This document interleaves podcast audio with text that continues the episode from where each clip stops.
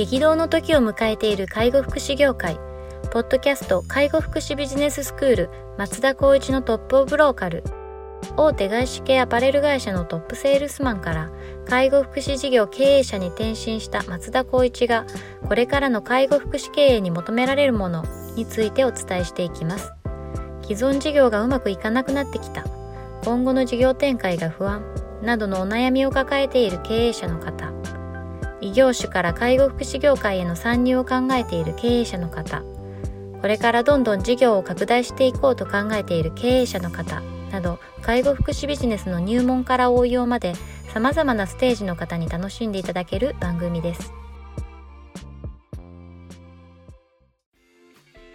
こんにちは。ナビゲーターの松本慎二です。ポッドキャスト介護福祉ビジネススクール松田光一のトップオブローカル。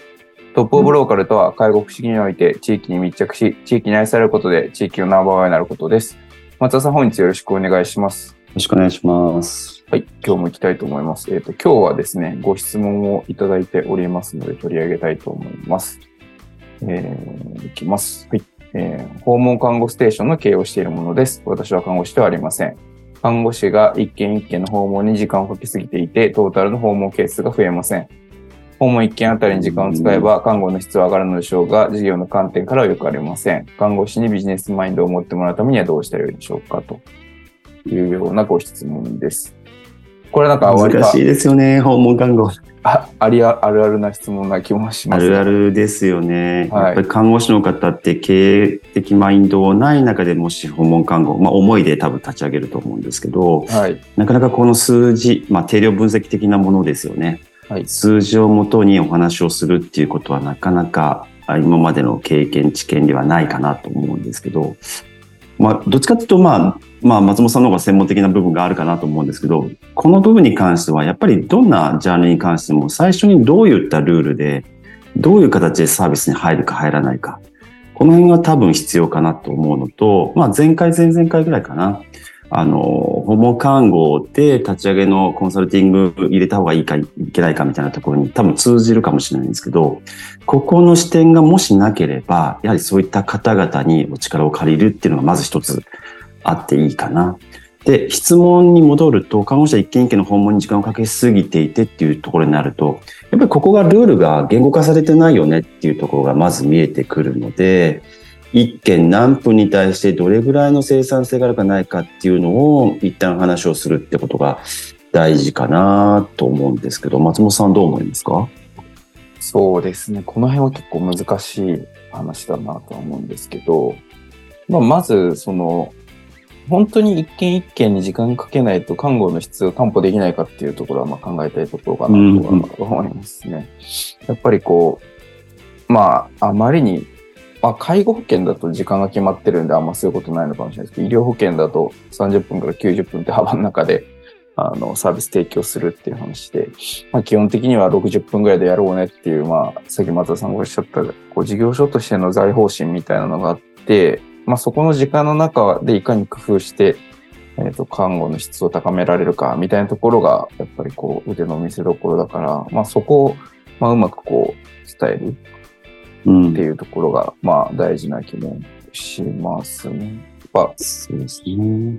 どうしても時間をかければかけるほどいい看護って、まあ、基本的にはそうなのかもしれないですけど、うんでもそうじゃないようなことも、きっと、あの、工夫次第ではできると思うし、やっぱそういうところに対して頭を使うっていうのも、看護師としてのこの職務の大事な一つだよっていう感じの理解。だからよくあるのは、その、医療とか福祉とか介護とかっていうこうサービス業と、なんかこう、そういうこの社会性の高いこのサービス業って、なんか事業、事業性をなんかあんまり求めちゃいけないみたいな、なんか風潮ってあるじゃないですか。うんなんか介護は儲けちゃやならんとか医療は儲けちゃいかんみたいな。やっぱそんなことは全くないので、うんやっぱりそこって両立するよねっていうところをいかに理解してもらうかっていうのが、うんなんか大事な気がしますけどね。そうですね。このなんか質問の中に、この介護福祉運営にの根幹みたいなのがギュッとこう凝縮されているような気がするんですけど、うんただ一方でやっぱり訪問っていうのは、人サービス、時間に対していくらって報酬が決まっているので、うんある程度ガイドライン示しやすい、逆に言うと。まあ、あとはこの、えっと、看護師であり、経営者の方は、どちらかというとやっぱ経営的視点をもう少しブラッシュアップしながら、まず先ほど言ったようにこう言葉に置き換えて、みんなにやっぱこう説明していくっていうことを納得してもらうっていうことが大事かなと思います。一方でやっぱり時間の軸で考えると、箱物とかって結構あるあるなんですけど、A さんは10分でできて、B さんは20分かかるみたいな。トータル的にもう仕事が多いので仕事あのなんだろう人を入れてくださいみたいな。業務でこうやって分担していく分業していくと何に対してどれぐらいかかってるかっていうのが割とこう決めづらい。もしくは人のリソースとかスキルに応じて時間の配分が決まっちゃうので、まあ、箱物に関してもやっぱりそれぞれの仕事に対して例えば入浴だったら何分かけようとかこういったケースだったらこうしようっていうのも決めておくことが全体的なその運営をする、経営をするっていう視点では、まあ、時間は無限ではないっていうことを観点に、それがこう、なんだろうな、時間軸を踏まえての収益、もしくは利益につながるっていう考え方の最初のマインドセットは、その運営解消前であったとしたら絶対にやるべきことかなっていうのは思っちゃいますね。うん、そうですね。まあ、やっぱ最初のそういう入植時にしっかりこう、まあマインドセット持ってもらうっていうアプローチも、そう大事そうな感じしますよね。うん。とはいえもう解消しちゃってる方だと思うので、うんそそれで、いやもう解消しちゃったんでどうしたらいいですかってご質問だと思うんですけど、やっぱり先ほど言ったように、自分がどうしたいか、私だったらこうするなっていうことを言葉に置き換えて、そこを数字に分析をしながら、それをスタッフと PDC で回していくっていうことが、まずはもうすぐにでもできることなんじゃないかなと思いますけどね。なるほどですね。なんかこう、ご質問にあるように、こうビジネスマインドみたいなうんと。ころまで行くと結構やっぱり大変なんだろうなって、これは結構資質にもよると思うので、そうですね。どう捉えるかと思うんですよね。2.5人で解消していって、まあ数も少ないから、もうすぐにでもこういったビジネスマインドを持たせたいっていうんであれば、まあできる可能性はあるかもしれないですね。ただ本質的に看護師、その経営者以外の方が入ってきた看護師としての仕事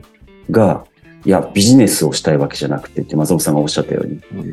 別にその、なんだろう、まあ、ボランティアではないけど、自分で頑張った分は給料もらえばいいですっていう方々がもしいたとしたら、なかなかこれにこうマッチングするってことは難しいからこそ、そうするとまた違ったフェーズになっちゃいますけど、入職時の面接の時にどう話して、そこをちゃんとこうコミットできるかっていう、このすり合わせは絶対必要だよね、みたいな話にもなっちゃいますよね。そうですね。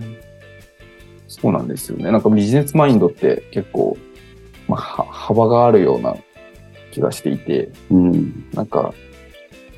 これ勝手な僕のイメージですけど、今の規模感でみんなで、こう、み、なんて言うんでしょう、こう、それなりに安定してやれればいいよねって思ってる事業所さんでビジネスマインド持ってるような看護師は多分浮くと思うんですよね。あおそらくは。なんか、あうんの、うんうん効率だとか生産性だとか言い出すと。でも、拡大志向があって、いうん。いいかにこう事業所の数を増やしていて、売り上げを上げていくかみたいなところがあるとフィットするっていうことだと思うので、どんなこのマインドを持ってもらうべきかみたいなところをまず定義するのが大事な気がしていて、それを一言でビジネスマインドって言ってしまうと、割とこう抽象度上がってしまってずれると思うんですけど、うん。ありたい事業所の姿と、そこに対して持ってほしいマインドみたいなのをすり合わせしたときに、うん。必ずしもその、アグレッシブなビジネスマインドがなかったとしても、うん。成立するとかあると思うんですよね。うん。ど、どどんだけこう、事業がこう、あの、安定してればいいよねと言いながらも、当然、あの、黒字には絶対したいはずなので、うん。そうなるとやっぱ一件あたりの時間みたいなところは、どんな事業所でも気にした方がいいだろうし、うん。一方で、なんかこう、どうやってこうゴリゴリ患者を増やそうかみたいな、はいどうやって受け入れの数増やそうかみたいなところをうん。こう思考すると、もっとこう営業っぽいマインドがあった方がいいよねとかって、うん。それはもしかしていらないかもしれないし、みたいな。なんかこう、どうありたいか事業所がっていうのと、それありたい事業所を達成するためにどういうマインドを持ってほしいかみたいなところは紐づいてるような気がするので、まあもうちょっとこう、解像度上げるようなこうことをしてもいいのかもしれないです。自分の、自分がどうしたいかっていうことに対して。うんうんうんうんうんそうなんですよね。そこなんですよね。例えば、あとは、まあ、例えば2.5人っていう中でのさっき言った話もそうですけど、やっぱ分業とかですよね。管理者がまずはそれを持つ。それ以外はやっぱこう、と、ちゃんと時間をこう何分って決めて、そねこをかこなしてもらうっていう、そういった形で、改めて、あの、あらかじめそういった分け方をする。そういうのもありですよね。次のセカンドポジションの人を